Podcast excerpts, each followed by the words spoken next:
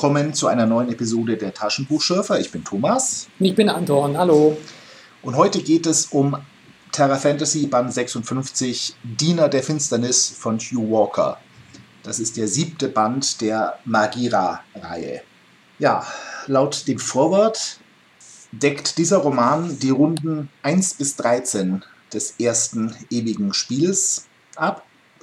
Und gleich in Kapitel 1 erfahren wir ein bisschen, was es mit diesem ewigen Spiel auf sich hat. Und ich erfahre hoffentlich etwas über diese goldene Löwenmaske, eine irre Metapher für die Macht, aber darauf gehen wir dann später noch ein. Jawohl. Das Kapitel beginnt am 30. März 1968. Also bevor du loslegst, ein kurzes Wort zu den Titelbildern. Dieser Boris Vallejo ist schon ein toller Hecht. Der war ja damals wahnsinnig bekannt und hat in den 60er Jahren richtig, ich glaube, er kam aus Peru, hat dann bei Ballantine Books in den USA hat er berühmte Serien von John Norman zum Beispiel, hat er da illustrieren dürfen. Und ich frage mich, wie Hugh Walker an den rangekommen ist, beziehungsweise sich das leisten konnte.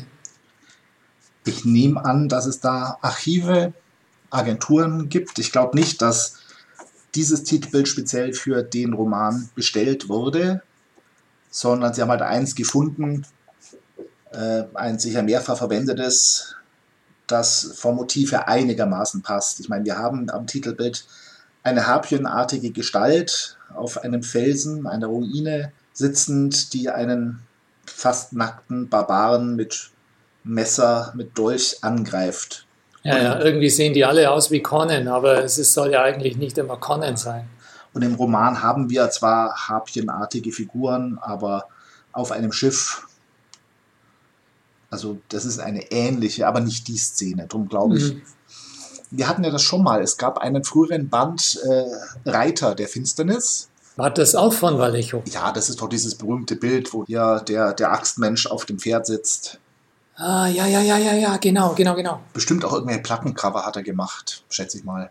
Natürlich, die Hardrock-Szene. Du, danke für den Schlenkerer, aber ich wollte es mal wieder erwähnen, weil ich denke auch damals hat, hat, ist die Leserschaft ja zunächst mal auf das Titelbild abgesprungen und nicht auf irgendwelche Verheißungen, dass es diesmal in der Magira-Welt vielleicht, vielleicht weitergeht. Bestimmt spielte das Titelbild eine große Rolle. Das wurde ja auch nicht im Buchhandel verkauft, sondern ja im Bahnhofsbuchhandel. Technisch sind diese Taschenbücher ja Magazine und die wurden am Kiosk verkauft. Und der Unterschied zur normalen Buchhandlung ist? Naja, rein, rein von der ISBN-Nummer hat es natürlich keine ISBN-Nummer, es ist ganz was anderes. Und es dürfte vermutlich noch mehr übers Titelbild verkauft werden. Ah, so war das. Das heißt, der Großhändler, der die Buchhandlungen beliefert hat, der hat auf eine Terra Fantasy Bestellung gar nicht reagieren können. Ja, ich glaube nicht, dass es das viel im Buchhandel überhaupt gab. Mhm. Sehr interessant. Ich wusste das nicht, aber das galt nicht für die schönen Heine-Taschenbücher. Nein, das waren echte Bücher. Das echte Bücher.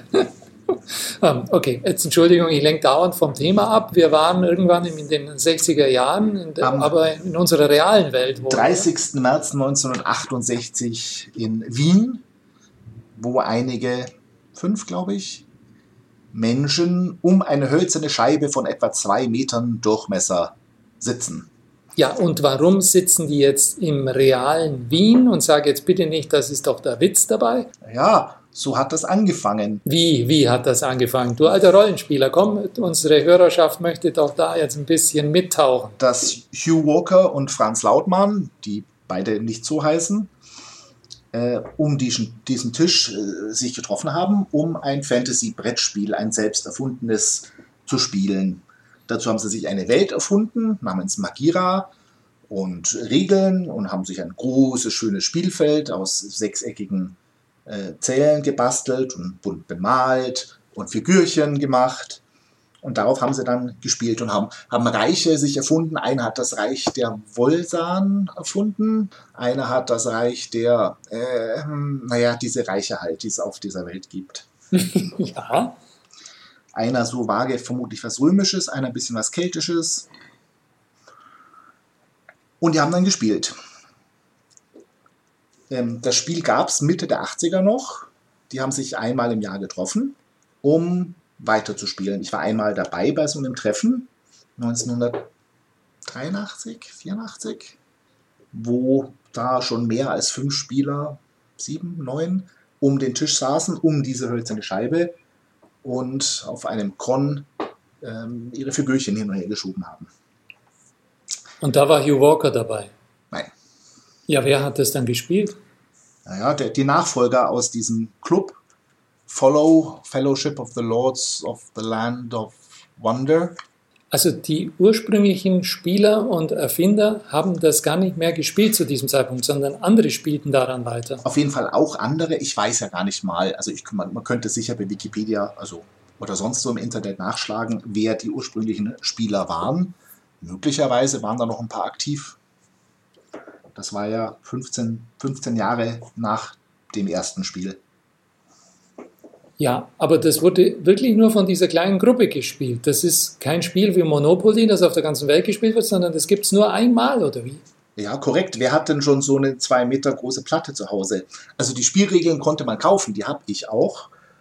Ähm, und ich hätte nach den Regeln spielen können, aber in dieser einen Welt, auf diesem einen Kontinent, mit dieser einen hölzernen Scheibe, das gab es nur einmal. Und du hättest da aber nicht mitspielen dürfen, wenn du gewollt hättest. Ja, ich oder? hätte mich in dem Verein hocharbeiten müssen. Um dann irgendwann auch an dem Tisch sitzen zu können. Und Genau. das gibt es heute vielleicht auch noch? Das weiß ich nicht. Den Verein in der Form von damals gibt es heute nicht mehr, aber es gibt unter dem Namen, gibt es den Verein noch? Die Fantasy-Welt Magira sieht inzwischen anders aus. Ich meine, das ist ja, war ja beim Schwarzen Auge ähnlich, dass sie mit einer Welt angefangen haben und dann später Ja, ja. neue Kontinente dazu ge gemacht haben. Und viel Literatur. Also ob es da eine, eine Kontinuität in der Spielwelt gibt, das weiß ich nicht. Ja, vor allem, ob es ein Nachleben im Computerspiel gibt, das wäre doch interessant. Habe ich nichts davon gehört, weiß ich nicht. Aber offenbar gibt es ein Nachleben bei den Taschenbuchschürfern, sonst würden nicht Ja. im Jahre 2022 zwei Menschen, die man als kauzig bezeichnet hat, dabei sind wir ja eigentlich nur Leute, die mit dem Krückstock fuchteln, also gut, kauzige Krückstockfuchtler, sonst würden die sich ja jetzt nicht damit beschäftigen, oder?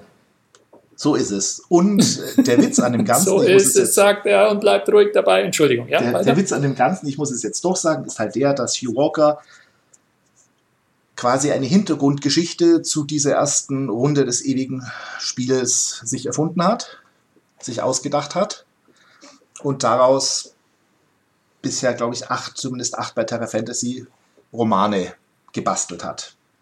Der Hintergrund ist nämlich folgender. Und das taucht eigentlich schon in Band 1 dieser Reihe auf. Aber weil es da so viele Abweichungen und, und Exkursionen gibt, hat es bis jetzt gedauert, bis es endlich mal losgeht. Einer der Spieler ist ersetzt worden aus dieser selbst erfundenen Fantasy-Welt. Da gibt es Adepten, bö- böse, böse Obermagier. Und einer von denen hat den Körper des Spielers Franz Lautmann übernommen. Der Spieler selbst ist als Spielfigur auf die Fantasy-Welt Magira geraten und läuft dort unter dem Namen Frankari herum, während der Adept im Körper von Franz Lautmann das Spiel manipuliert. Wenn ich ihn zitieren darf, Lautmann achtete nicht auf den Sprecher. Es ist etwas Fanatisches in seinen Augen. Und jetzt wird dieser Lautmann am 30. März 1968 zitiert.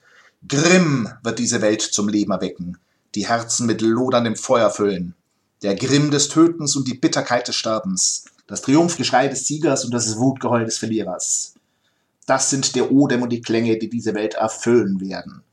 Möglicherweise war ein Spieler in dieser Runde dann doch so intensiv, dass Hugh Walker dadurch angeregt worden ist und gesagt hat, er ist doch bestimmt ersetzt worden. Sonst ist er ganz brav, aber beim Spiel nimmt er schon sehr ernst. Ja, wahrscheinlich hat er sich rot-silber bemalt. Im Gesicht am Ende noch. Hm? Sie würfeln, es gibt Spielregeln, sie würfeln den Wind aus für die erste Runde. Und zwar die ersten vier Züge wird er aus Richtung Nordost wehen. Und jetzt gibt es einen Schnitt und wir gehen über auf die Handlung der Fantasy-Welt Magira, wo Frankari in seiner rot-silbernen Rüstung steht an Bord eines Schiffes. Der Wind weht von Nordost. Ja, also beim letzten Mal, da waren wir ja mit, mit Schlachten nicht gerade verwöhnt. Ich sage lieber, wir wurden ein bisschen davon verschont. Aber diesmal gibt er ja Vollgas. Das geht ja von gleich von Anfang an, ist dieses Schlachtengetümmel, das scheint schon eines seiner Lieblingsspielchen zu sein, oder? Ja, jetzt hat halt das, das Spiel begonnen und das ist ein Kriegsspiel, dieses und die Wolsische Flotte und also ich frage dich jetzt nicht nach deiner Meinung in den 80er Jahren, wobei das auch interessant wäre, aber dieser Militarismus, wie kommt dir der heute vor? Also es ist zum einen ja unglaublich, ähm, wie sagt man denn da, nicht historisch, sondern das ist so, so in, im Armeemuseum stecken geblieben, scheint mir. Was, was, wie wirkt das auf dich? Oh ja, rührend harmlos. Armeemuseum ist vielleicht gar nicht schlecht. Es ist Kriegsspiel mit Zinnfiguren. Kriegsspiel mit Zinnfiguren. Er baut ein Diorama, oder wie mhm. heißt das? Diorama? Wie Diorama. heißt das? Ja, der baut das so richtig. Ich kann das richtig vor mir sehen, diese Voisische. Armeemuseum in Ingolstadt kann ich sehr empfehlen. Warum? Die haben, die haben Unmengen von solchen Dioramen. Versteckt in einem Türmchen, also sieht man nicht gleich, aber dann ganz viele. Mhm. Okay, und einem solchen geben wir jetzt gerade die Ehre. Sehe ich das richtig? Ja. Na gut.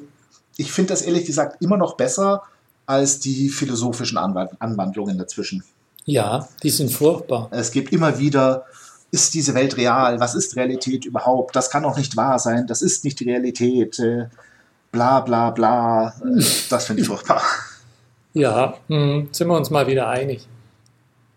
Also dieser Mythanos, der gibt da doch richtig Vollgas, ähm, aber den kennen wir eigentlich schon lange, oder? Den kennen wir noch nicht, der ist neu, der ist doch die Figur, die ganz am Ende auftaucht. Der Mythanos, das ist das mit dem Adepten, der den armen Menschen übernimmt. Nein, der hat keinen Namen.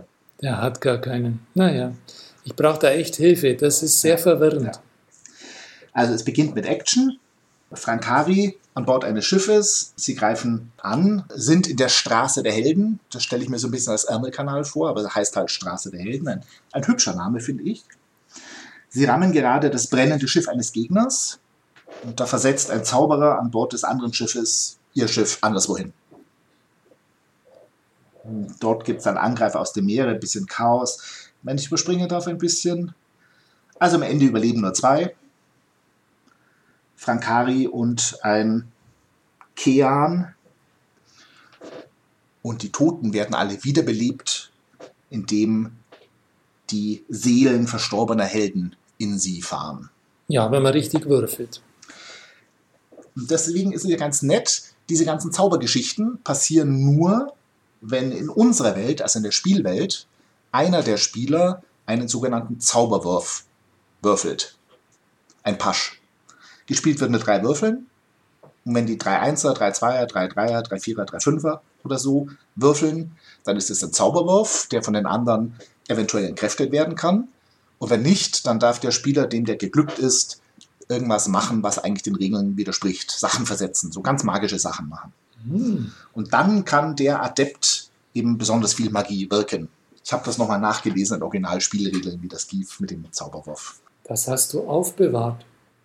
Ich bewahre viel auf, ja. Wir haben also Frankari und diesen Kian und eine Reihe untoter Helden. Ja, und am Ende verlässt Frankari das Schiff mit diesen untoten Helden. Warum habe ich vergessen, aber sie gehen in ein Höhlensystem, weil sie irgendwo hinwollen und es die Abkürzung dorthin ist. Du, diese, dieses ganze ähm, Kettenhemdengerassel mit den Lanzen und diese Ritterwelt, das ist, das fasziniert den New Walker schon ganz massiv, oder könnte man das so sagen? Ja, das ist heroische Fantasy. Ähm, was meinst du? Warum? Also wenn er jetzt da offensichtlich derart fasziniert ist, warum hat er sich nie auf den oder auf die Suche nach dem Heiligen Gral eingelassen? Ich weiß nicht, ob er sie getan hat in einem anderen Buch, aber das hat jetzt doch mit, mit, mit, mit Magira gar nichts zu tun. Doch, mir kam dieser Gedanke, als ich eine interessante Untersuchung über die Motive von Lucas und Spielberg bei dieser Figur, dieser Archäologe, der loszieht, um Schätze zu sammeln. Mhm. Und der gerät ja im Grunde in eine Fantasy-Welt, die es so nie gab. Und da gab es viele Versatzstückchen. Und das endete unwillkürlich, wenn wenn also Kettenhemden, Lanzen, Ritter vorkommen, dann ist der zwangsläufige nächste Schritt, in dieser Logik dieser Welt ist der heilige Gral. Und ich warte im Grunde bei ähm, Hugh Walker schon die ganze Zeit drauf. Hm. Das, das, ist, das ist ein, bei Magira ist das etwas, was, was sich aufdrängt, drängen müsste, aber nicht eingelöst wird. So geht es mir jedenfalls. Hm. offenbar nicht. Überhaupt nicht. Ich meine, wir haben ja gar keine christliche Mythologie. Also da muss ich natürlich massiv widersprechen. Schon allein dieses Spiel Löwenmaske weg, Macht ist weg. Haare abgeschnitten, keine Kraft mehr in den Gliedern. Das sind, also was jetzt speziell möglicherweise nicht christlich, aber das ist die, der jüdische Ursprung dieser, dieser Metaphern. Und da bedient sich Hugh Walker ganz massiv. Vielleicht tut er das ja unbewusst, das ist ja oft so dass diese Dinge ganz unbewusst reinspielen und dann ist, sind auch die, die Schlüsse beziehungsweise die, die Handlungslogik, die da weitergeht, die wirkt dann oft ganz willkürlich. Hm. Insofern bleibt meine Frage wahrscheinlich in Walkers Willkürlichkeit und seinem Umgang mit dieser Metaphorik bleibt meine Frage wahrscheinlich stecken. Lassen wir sie da stecken. okay, ich erlaube dir diese Abkürzung ich finde es ganz erfrischend an dem Buch, dass wir diese zwei Perspektiven haben. Die Fantasy-Welt, die mich ein bisschen ermüdet, und die Spielwelt in unserer Welt in Wien, die wenigstens ab und zu ein bisschen was anderes reinbringt.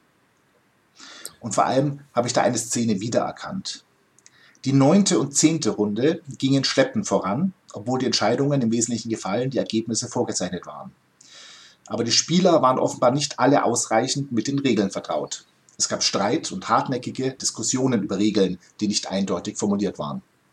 Und das glaube ich sofort. So ist das in Spielerrunden. Wird da wirklich über Regeln gesprochen? Und der arme Spielleiter muss das dann ausbaden.